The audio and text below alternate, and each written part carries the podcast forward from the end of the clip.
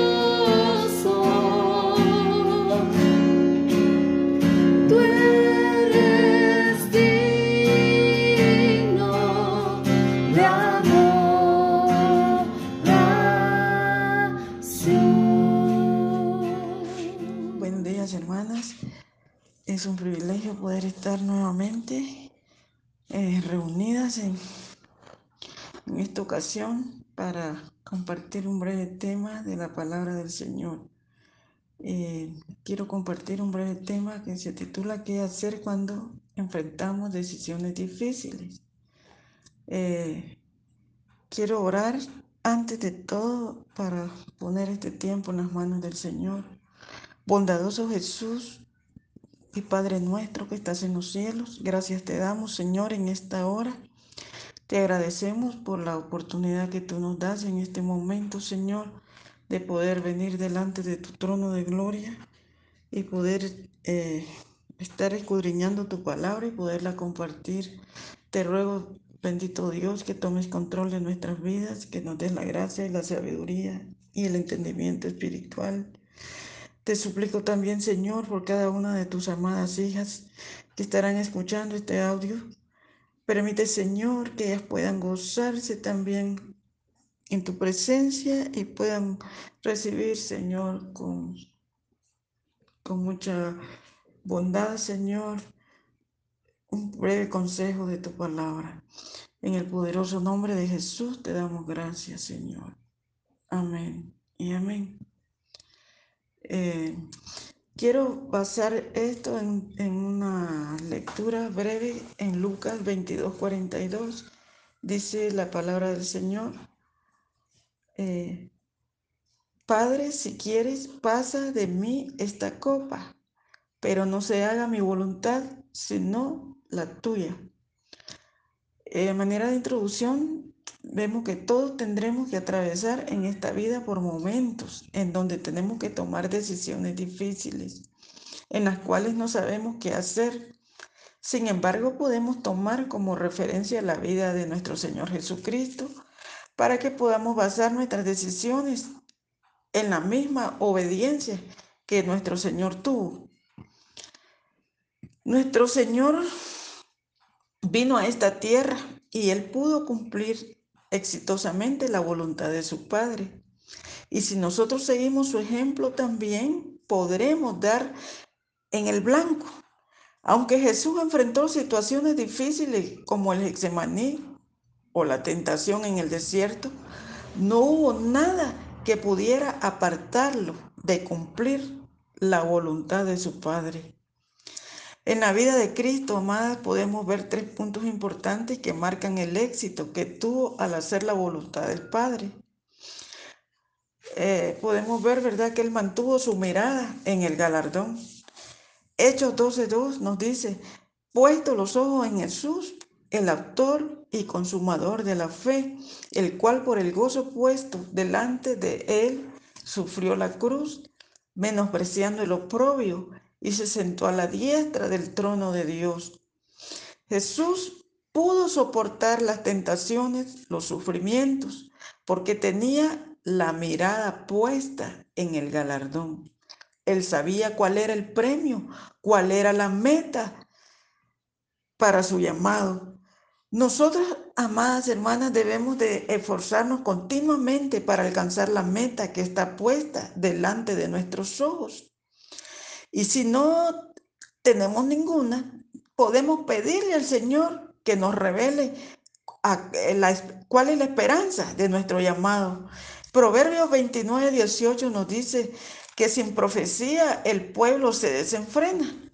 Y lo que este versículo, amadas, quiere decir es que sin una visión o sin una meta, vivimos una vida desenfrenada, sin disciplina, sin límites, pero cuando tenemos un objetivo, podremos soportar aún hasta las más grandes pruebas, porque tenemos una esperanza, un motivo.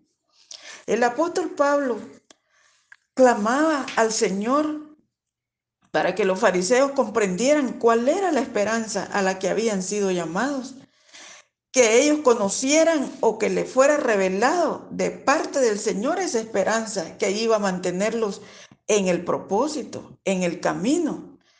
Eh, aquí Efesios 1.18 nos dice, alumbrando los ojos de vuestro entendimiento para que sepáis cuál es la esperanza a que Él os ha llamado y cuál es la riqueza de la gloria de su herencia en los santos.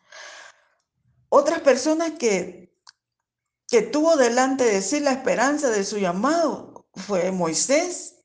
Las escrituras nos dicen acerca de él en Hebreos 11 del 24 al 26 podemos ver que ahí nos habla que por la fe Moisés, dice, hecho ya grande, rehusó llamarse hijo de la hija de Faraón, escogiendo antes ser maltratado con el pueblo de Dios que gozar de los deleites temporales del pecado, teniendo, dice, por mayores riquezas el vituperio de Cristo que los tesoros de los egipcios, porque tenía puesta la mirada en el galardón.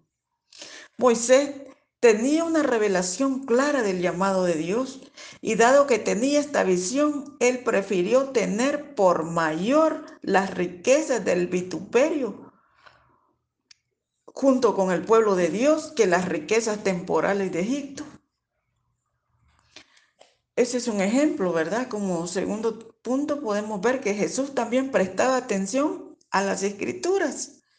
Isaías capítulo 7, verso 15 nos dice, comerá mantequilla y miel hasta que sepa desechar lo malo y escoger lo bueno.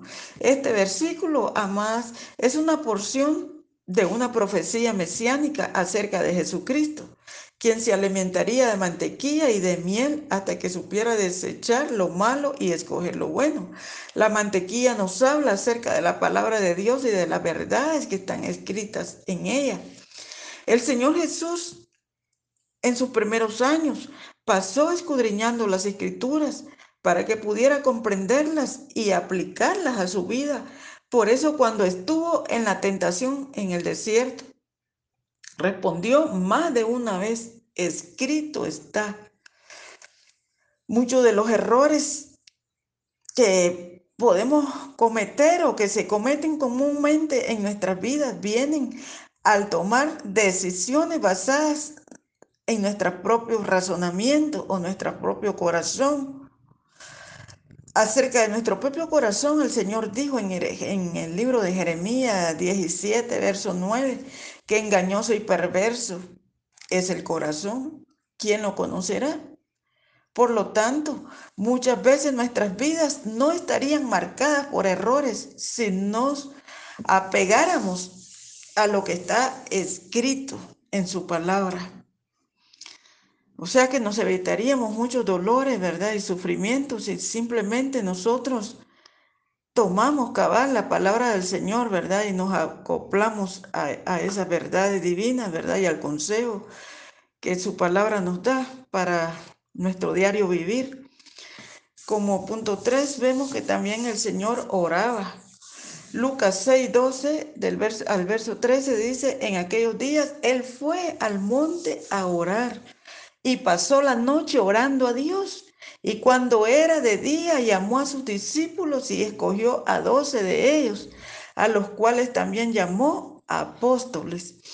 En este versículo podemos ver que el Señor Jesús no tomaba decisiones a la ligera, sino que nuestro Señor consultaba con su Padre todos los asuntos relacionados al ministerio, a la hora del Señor, antes de que escogiera a sus discípulos. También Él pasó toda la noche en vigilia, orando y buscando la voluntad del Padre para que fuera Él quien le guiara, quien le diera, ¿verdad?, la gracia, la sabiduría para poder elegir a sus doce discípulos. Toda la vida y el ministerio de Jesús podemos ver que está basado en, en una dependencia de una vida de oración.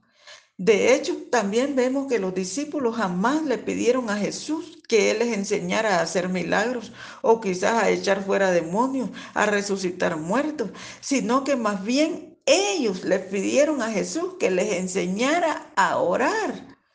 Y también podemos encontrar en las escrituras la, la parábola que nos enseña la importancia y la necesidad de orar sin cesar, orar sin desmayar. Es importante en la vida de cada cristiano, de cada creyente, de cada persona que ha nacido de nuevo, tener una vida de, de dependencia en relación a la oración porque verdaderamente, ¿verdad? Si somos hijas del reino, si somos hijas de Dios, eh, nuestras vidas tienen que estar completamente no solo rendidas a Él, sino también en una dependencia, ¿verdad? Todas las decisiones que tomamos en la vida, porque la vida está compuesta casi por decisiones, diario tomamos decisiones. Eh, y debemos de consultarle al Señor, ¿verdad? Todos los cada paso que damos, cada circunstancia, llevarlo a los pies del Señor, ¿verdad? Para que nos salga bien eh, las cosas, ¿verdad? Seamos direccionadas por el Señor. Jesús pensaba en otros antes que en sí mismo. Esto es muy importante.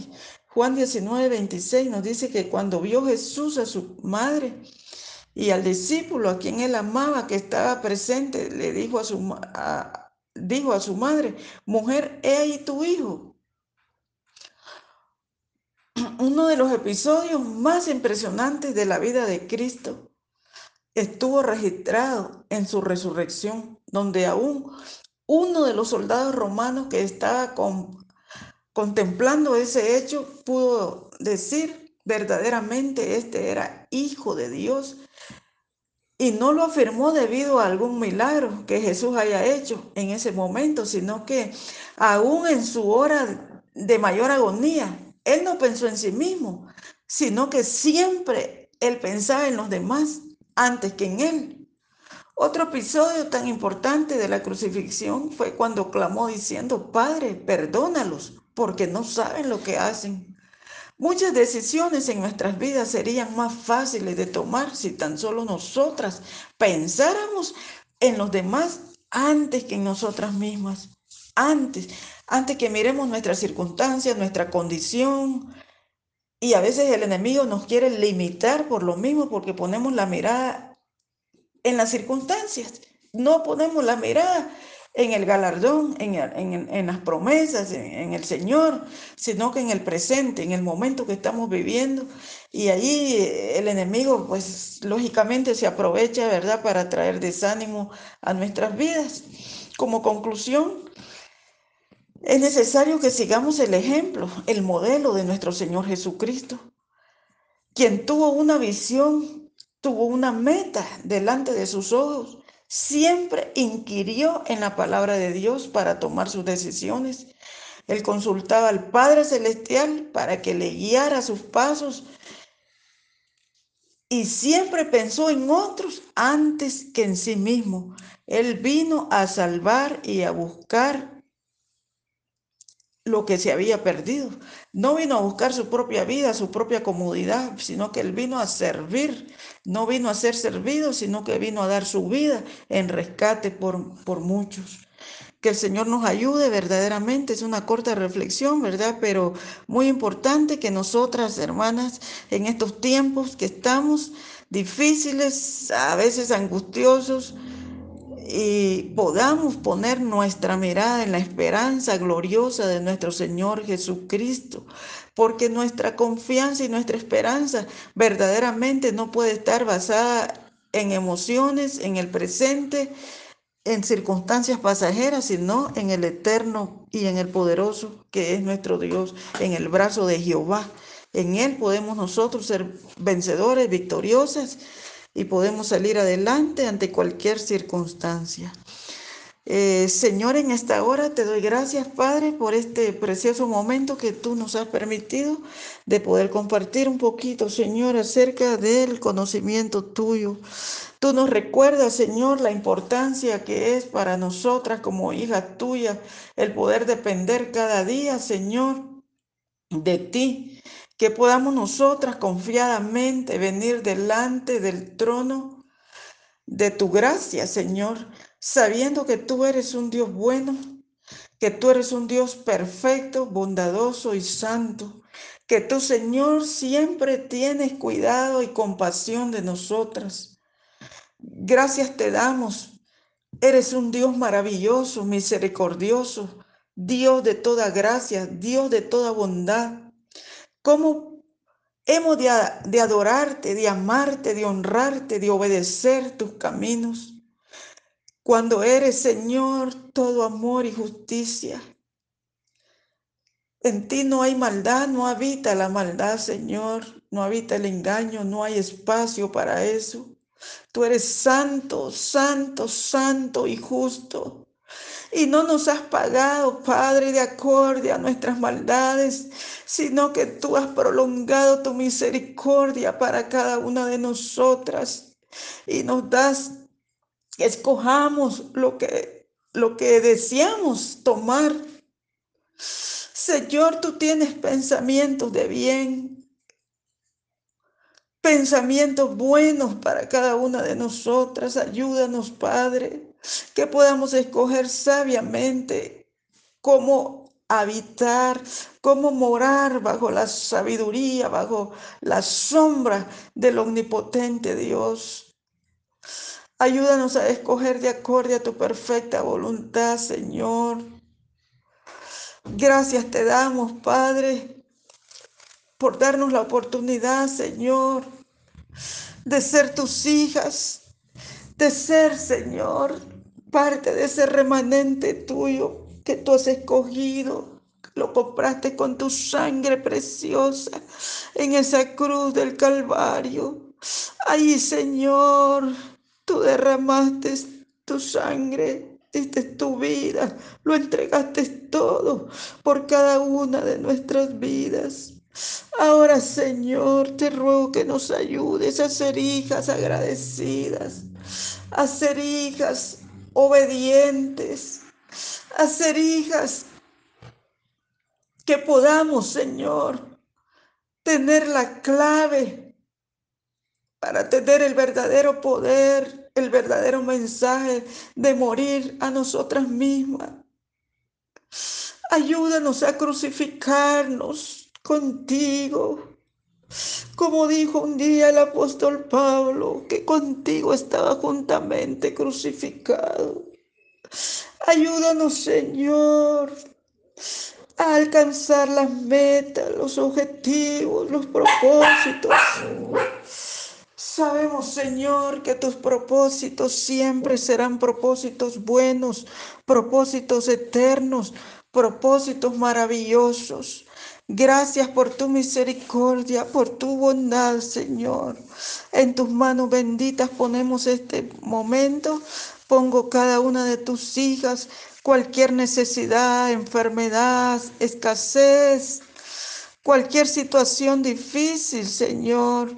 Tú tomes el control, seas tú llevando esperanza a cada vida necesitada en esta hora, Señor.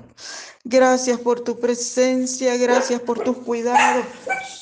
Gracias por tus misericordias, porque nuevas son cada día tus misericordias, Señor. Te adoramos y te bendecimos en el poderoso nombre de Jesús, a quien sea toda gloria y todo honor. Gracias, Padre. Amén y amén. Quiero escuchar tu dulce rompiendo el silencio en mi ser.